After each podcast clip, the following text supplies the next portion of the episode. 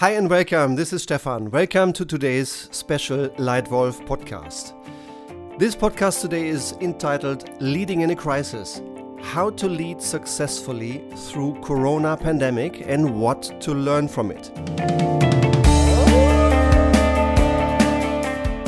For many leaders and executives, the current Corona pandemic represents a challenge and a crisis, probably unlike any other crisis the world has faced in the last seven decades. This COVID 19 pandemic, in my perception, is VUCA extreme. You definitely heard about this term called VUCA, so volatile, uncertain, complex, and ambiguous. That's the world we are in right now, anyway. And frankly, I like it. I like this speed. Although, yes, it does represent its own challenges.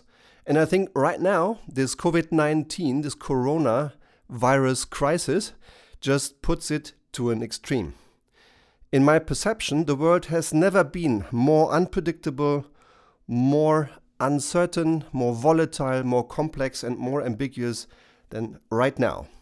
And this pandemic is unpredictable in its scale, in its speed of outbreak. It represents a massive challenge to any leader. Now, in my perception, everyone right now is trying to do the right thing. And a couple of things for sure help in leading under this kind of stress, in leading in such a crisis. I think some key words include facts. We should work on facts. Two, fear. There is fear right now. And while it's understandable, I think it's healthy that everyone has some level of fear. We should try and reduce it to the minimum amount that's justified. It's about doing what's right. It's not about doing what's comfortable any longer. Now is the time to do what's right. And unfortunately, doing what's right comes along with a lot of pretty uncomfortable consequences. It's reacting decisively while balancing a couple of big, often contradicting interests. It's reacting decisively while balancing the human needs, societal needs, and also economic interests of businesses and companies. And if I take it all together, I just would like to summarize and condense it in three thoughts I'd like to share with you. Here are my three best tips for how to successfully lead through a crisis like the corona pandemic. Number one, clarity. Clear, calm, quick, cool orientation. Now more than ever, you as a leader need to be clear. Now more than ever, anyone around you, your boss, your people, your team, your customers, any stakeholder you're connected with need clarity. Clarity is all about information. It's about facts. It's about transparency. Citing Amy Edmondson, quote, Transparency is job one for leaders in a crisis. Be clear on what you know, what you don't know, and what you're going to learn. Unquote. And I would like to add two more thoughts. I would like to add be clear on what you will do now and what you expect others to do. I think clarity right now requires to be quick yet thorough in thinking. We shouldn't be too fast and jump directly from a problem description to a solution. What we should do is describe the problem based on facts, analyze the problem based on facts, understand the root cause based on facts. Then draw your conclusion and then describe solutions and then agree solutions. Another thing that people need is guidance. People now want clarity on principles, on rules, things like rules on people. If I'm employed by you and your company, what is the current rule? What do you expect me to do? Is there a home office rule? Is there a travel ban? Is there a production shutdown or not? How are we dealing with our supply chain? Some businesses right now are very much affected. Service companies are sometimes losing almost all of their business.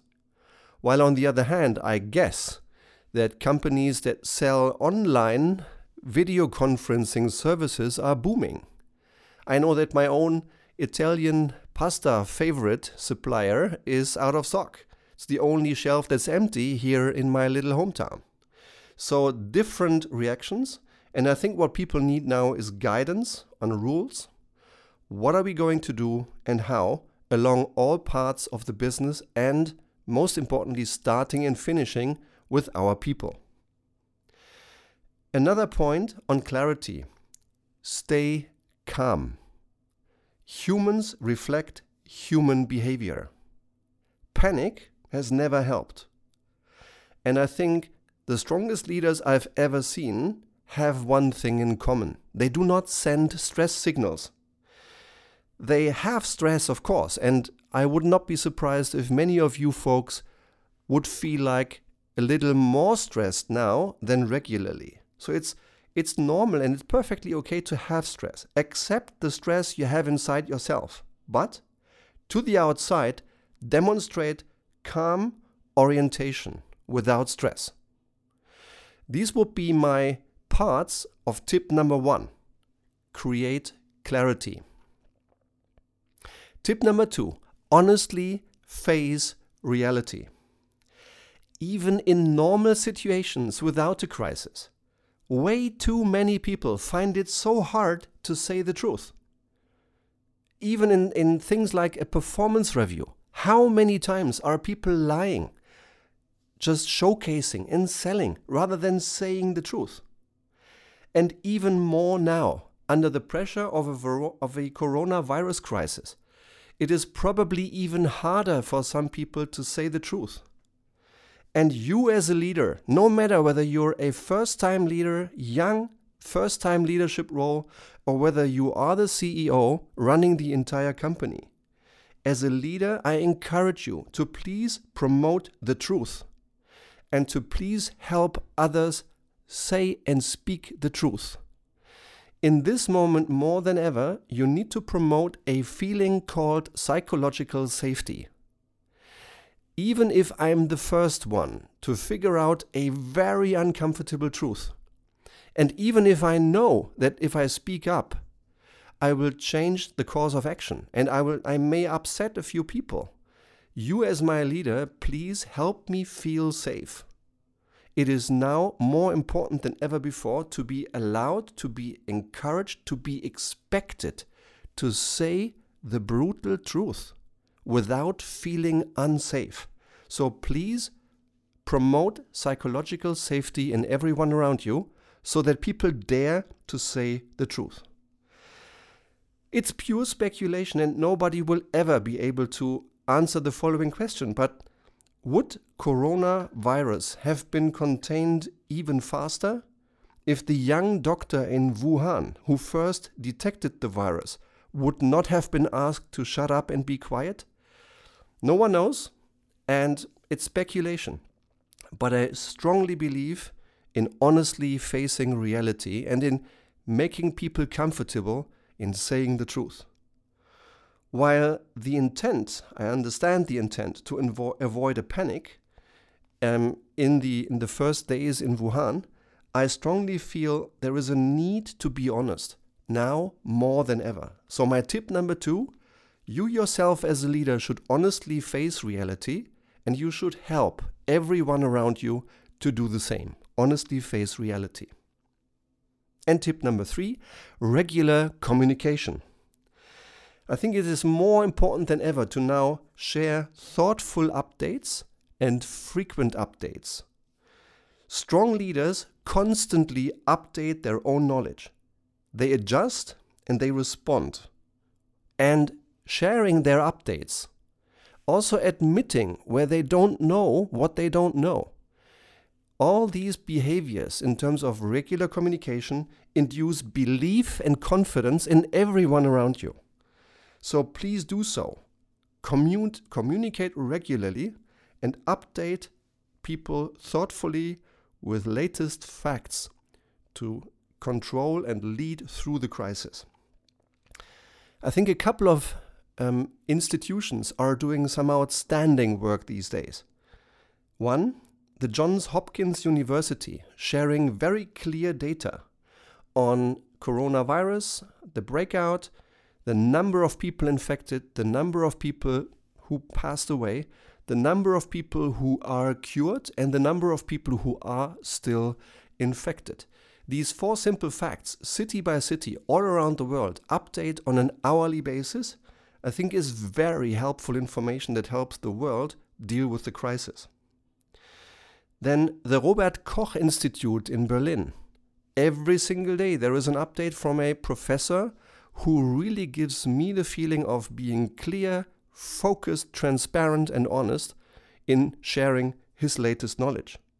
Or the chief virologist of Charité Berlin, Professor Christian Drosten, and I've just listened to his podcast before I speak this one. His clarity, his, um, his fact focus, his honesty, uh, he clearly describes the risks, the facts, and the opportunities, no more, no less, just gives me peace and, and calm orientation to do what's right. Yeah? And I think Professor Drosten is doing an outstanding job, like many of the people working with and around him. And I think the conclusion for you as a leader think about who needs what information in what frequency to be well orientated, to feel calm, collected, and to be aligned on the course of action, and then just go out and do it. Yeah. So my tip number three regular communication. Summarized three tips on how to lead successfully through the corona pandemic and what to learn from it for any situation where you as a leader need to lead under pressure and under stress. 1. Clarity. 2. Honestly face reality. And 3. Regular communication. Are you a leader? Are you a first time leader, a team leader, a CEO? Do you want to strengthen the leadership culture in your company for better, faster decisions, particularly under crisis like pressure? Or do you want support on how you as an individual should now lead under stress? Would you like a 30 minutes online coaching with me alone where I could share with you my three best tools and show you how to use them now, then please contact me. Send me an email, contact my website, email to stefan.homeister at gmail.com. Figure out a way to contact me and we'll get in touch. It would be my pleasure to help you now with quick, targeted support on how to lead the best you can to help yourself and others through this crisis. And if you would just like to keep on receiving tips on good leadership, then please subscribe to this Lightwolf podcast. Guys, stay safe, stay healthy, and today more than ever, thank you very much for your attention. Your Lightwolf Stefan.